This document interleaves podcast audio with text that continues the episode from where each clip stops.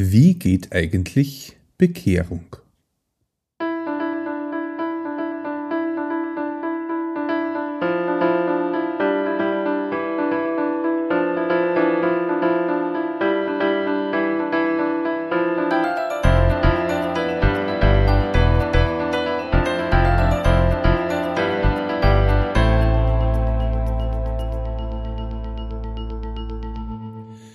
Grüß und herzlich willkommen. In diesem Kanal geht es um Gottes Wün.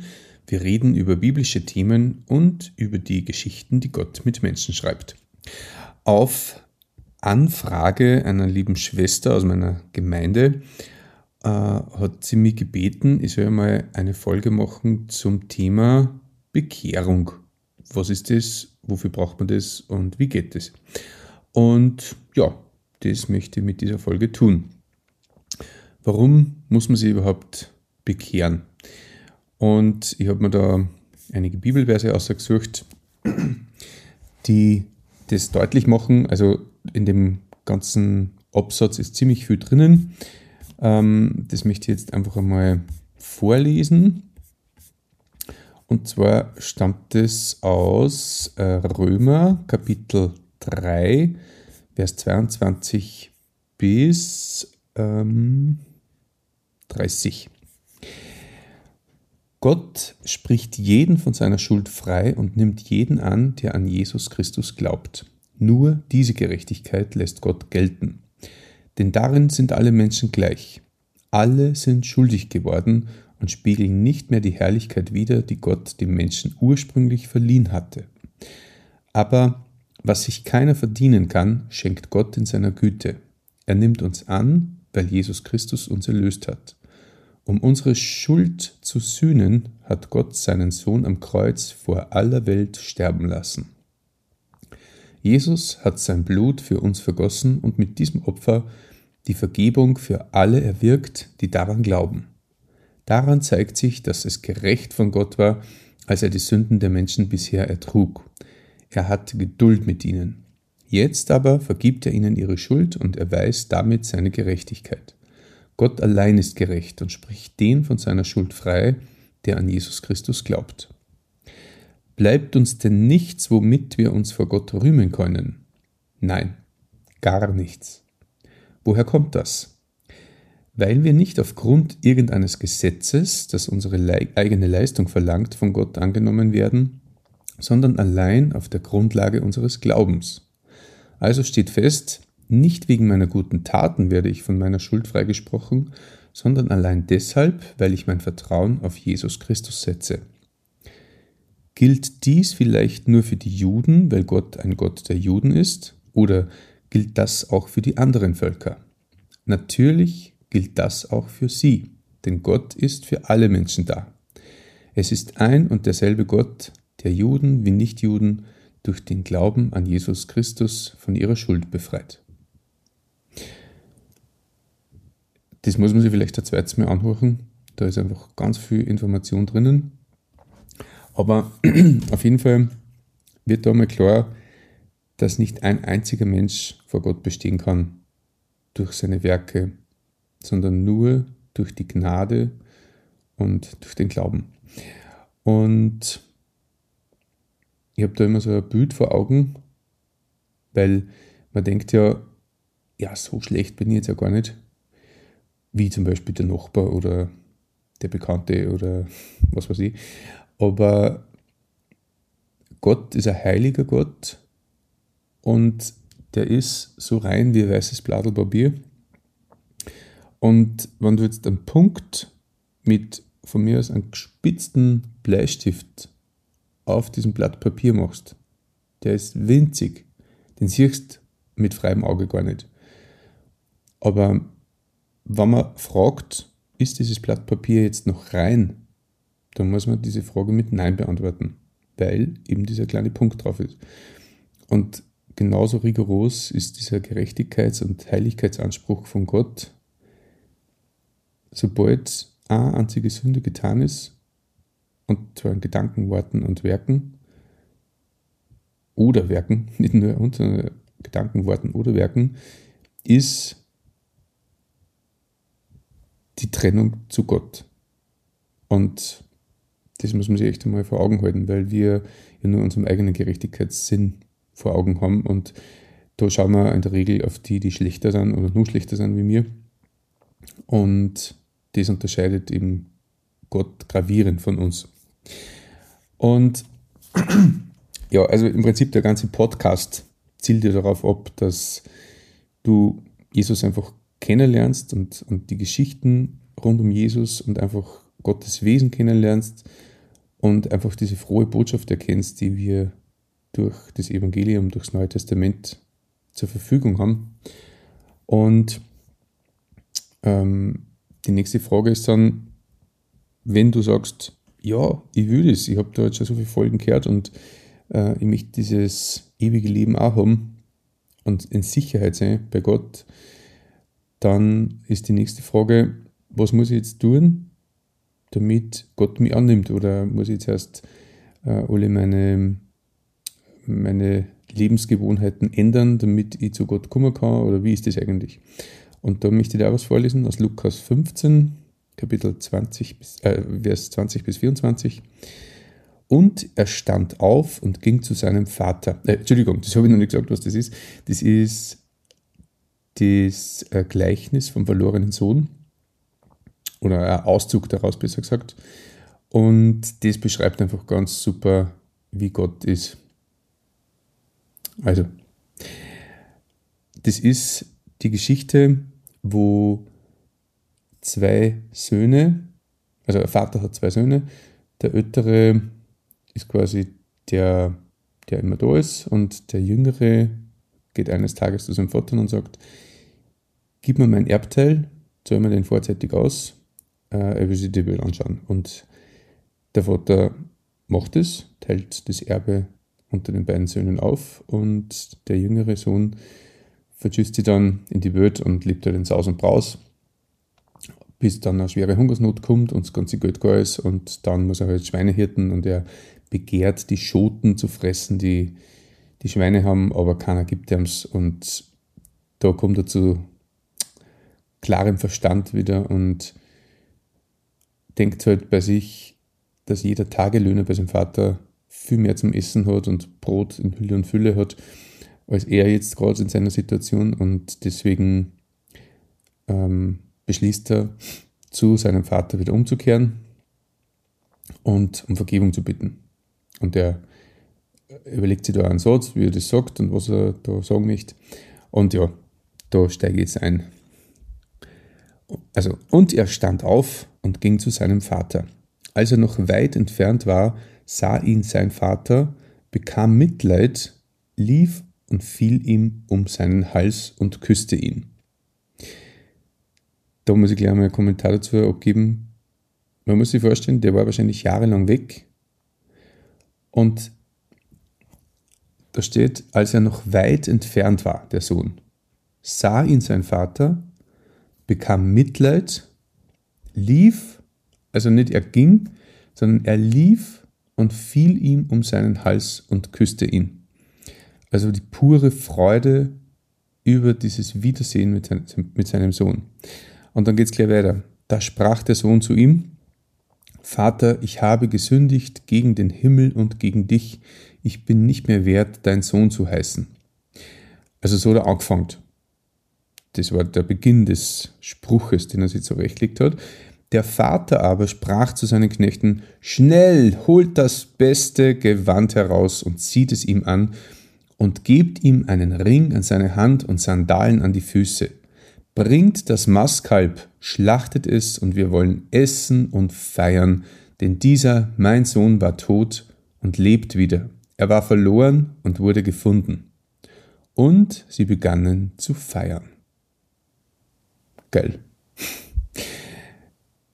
Muss man sich echt mal vorstellen. Also der hat alles verpasst. Man konnte auch nicht mehr, der redet kein Wort mehr, der schaut ihm nicht einmal an und hat abgeschlossen mit ihm. Du bist gestorben für mich, wie man so schön sagt bei uns. Und na, da ist ganz anders. Er sagt, schnell holt das beste Gewand heraus und zieht es ihm an, gibt ihm einen Ring an seine Hand und Sandalen an die Füße, bringt das Mastkalb, also das Mastkalb ist ja das beste Stück Vieh gewesen und wahrscheinlich haben sie da nicht so viel gehabt. Äh, vielleicht dann nur das einzige, und da steht das Mastkalb und das wird da geschlachtet. Und das ist echt ein wunderbares Bild, wie Gott ist.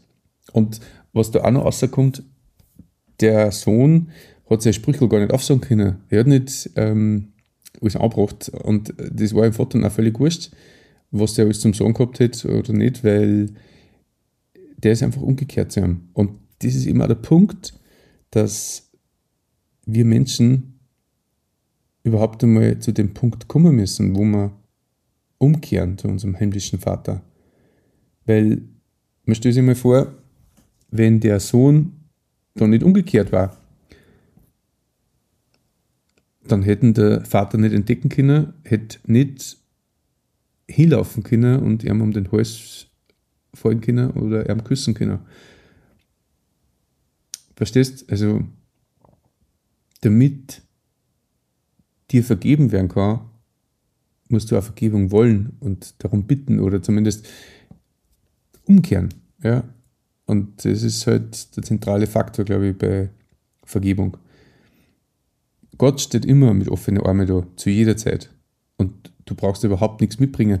Der Sohn ist nicht zurückgekommen mit seinem Erbteil und hat alles zurückgezahlt, was er verprasst hat, oder hat sich zuerst äh, entschuldigen können für jede einzelne Sünde, was er da hat oder, oder was er alles den Vater für Leider da hat, mit dem wie er das ja, gehandhabt hat mit dem Erbe, was ja gar nicht rechtens ist, dass er das vor seinem Tod überhaupt auszahlen muss. Das war ja freiwillig vom Vater. Aber ihm zugestanden und ja, Gott ist ein liebender Gott. Er zwingt uns zu nichts und richtet sich nach unseren Wünschen. Und dann habe ich mir noch einige Verse generell zur Bekehrung ausgesucht, damit du einfach so ein bisschen eine Idee kriegst, wie Gott darüber denkt und wie er ist. Zweite Chronik, Kapitel 30, Vers 9. Denn der Herr, euer Gott, ist gnädig und barmherzig und wird sein Angesicht nicht von euch wenden, wenn ihr euch zu ihm bekehrt. 2. Petrus, Kapitel 3, Vers 9. Der Herr verzögert nicht die Verheißung, wie es einige für, sein, für eine Verzögerung halten, sondern er hat Geduld mit euch und will nicht, dass jemand verloren gehe, sondern dass jedermann zur Buße finde. Apostelgeschichte 3, Vers 19. Tut nun Buße und bekehrt euch, dass eure Sünden getilgt werden. Lukas 15, Vers 7. Ich sage euch, so wird auch Freude im Himmel sein über einen Sünder, der Buße tut, mehr als über 99 Gerechte, die der Buße nicht bedürfen.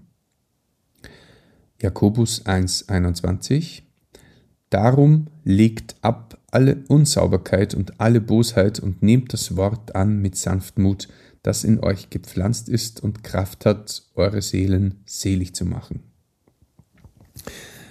Und dann haben wir noch Jesaja 44, Vers 22.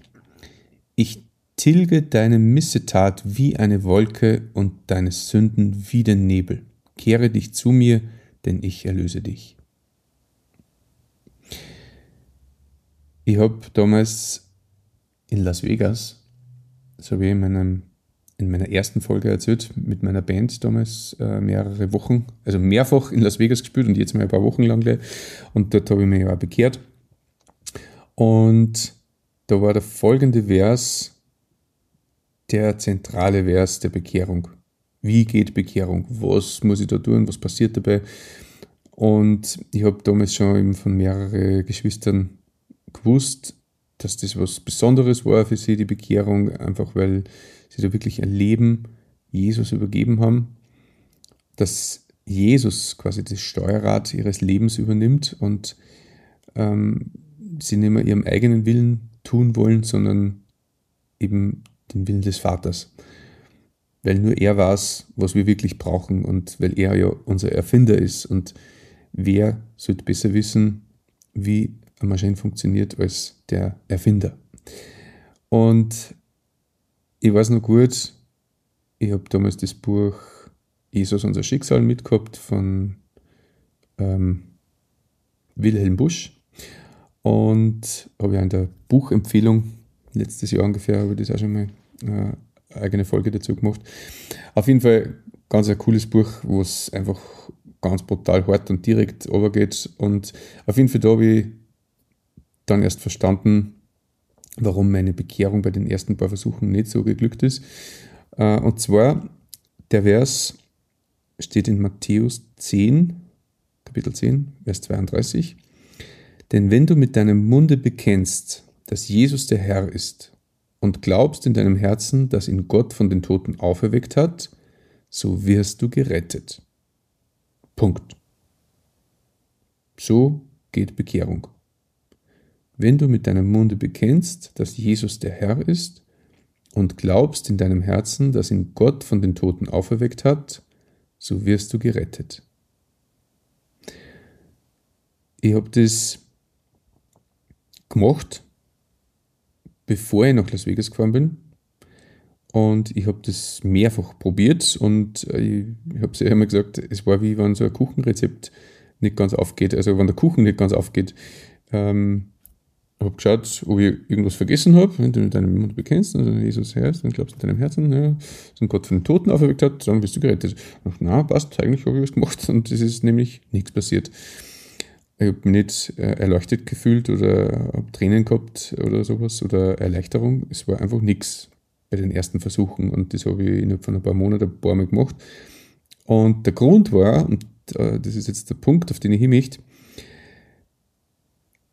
ich habe, wenn wir mit dem Bild nochmal arbeiten, mit dem Steuerrad des Lebens, wie so ein Kapitän, das habe ich in der Hand, mein eigenes Leben, steuern selber. Und der Punkt ist, dass man dieses Steuerrad Jesus übergibt. Und das habe ich nicht gemacht. Also ich habe quasi, für mich im Nachhinein war das dann so, ich habe Jesus das Steuerrad hingehalten, gesagt, da, nimm, ich möchte, dass du das jetzt machst. Und habe mir aber insgeheim gedacht, aber was ist, wenn mir der zu ganz was anderem verdonnen will, als ich eigentlich möchte? Und ich war ja damals noch nicht hauptberuflich äh, Musiker oder Gesangslehrer wie jetzt. Und ich habe ja damals ganz was anderes gemacht und habe mir gedacht, was ist, wenn mir der zu einem, weiß ich nicht, zu einem Straßenkehrer verdonnert oder irgendwas. Und habe halt echt Angst gehabt, dass ich, wenn ich ihm das anvertraue, dass er mir in die falsche Richtung lenkt. Und der Grund war einfach, ich habe viel zu klar gedacht von Jesus. Und das, ja, wie gesagt, wer soll denn sonst besser wissen, welche Talente ich habe und was ich mit meinem Leben machen soll, als er. Und wenn du jemandem das zutrauen musst oder möchtest, dann dem herrlichen, heiligen Gott, der dir erschaffen hat und der dir die ganzen Fähigkeiten und Talente erst gegeben hat. Und naja, auf jeden Fall wichtig ist, Du musst es aus ganzem Herzen tun. Du musst vertrauen, dass Gott ganz was anderes macht mit dir, wenn du diesen Schritt tust. Und das mag gut überlegt sein. Und deswegen ist es wichtig, dass du Jesus gut kennenlernst, indem du zum Beispiel einfach das Johannesevangelium liest, das Neue Testament liest äh, und einfach erkennst, wie er ist und was er für Wesen hat. Es werden oft Dinge aus dem Kontext gerissen in der Bibel, die, äh, ja, die für sich gesehen äh, zwar Sinn ergeben, aber die überhaupt nicht das Wesen Gottes widerspiegeln. Und das quasi schon ein Ausschlussgrund ist, warum man es einzeln liest. Also schau dir einfach das Wesen Gottes an. Wie tickt er? Und an einem Gleichnis wie diesem verlorenen Sohn kann man das schon mal gut auslesen. Oder mit, die, mit dem verlorenen Schaf, wo er sich auf die Suche macht, der gute Hirte, der das eine verlorene Schaf sucht, das vielleicht irgendwo ängstlich und hungernd verloren gegangen ist und äh, die anderen sogar dabei alleine lässt, weil es denen nicht gut geht und so lange sucht, bis er das eine gefunden hat. Und dann, wann er es gefunden hat, hat er mit dem einen mehr Freude, weil er das wieder hat, als wir mit den anderen 99, weil es eben verloren war. Ja, und das muss man sich echt auf der Zunge zergehen lassen, wie wichtig wir ihm sind. Und dass er uns so lange noch geht, bis er uns hat. Und am Ende ist aber trotzdem unsere Entscheidung, ob wir das annehmen oder nicht. Ich möchte das einfach jetzt mitgeben. Und wenn du Fragen hast, dann schreib uns gerne in die Kommentare oder an unsere E-Mail-Adresse um Gottes Wün, Wün mit Wein geschrieben, at gmail.com. Und wenn du jemanden kennst, der ebenfalls wissen möchte, wie Bekehrung geht, dann teile diese Folge natürlich gerne oder auch den ganzen Kanal. Ich hoffe, du hast mit dem was anfangen können und wünsche dir noch, dass du findest, wonach dein Herz sich sehnt.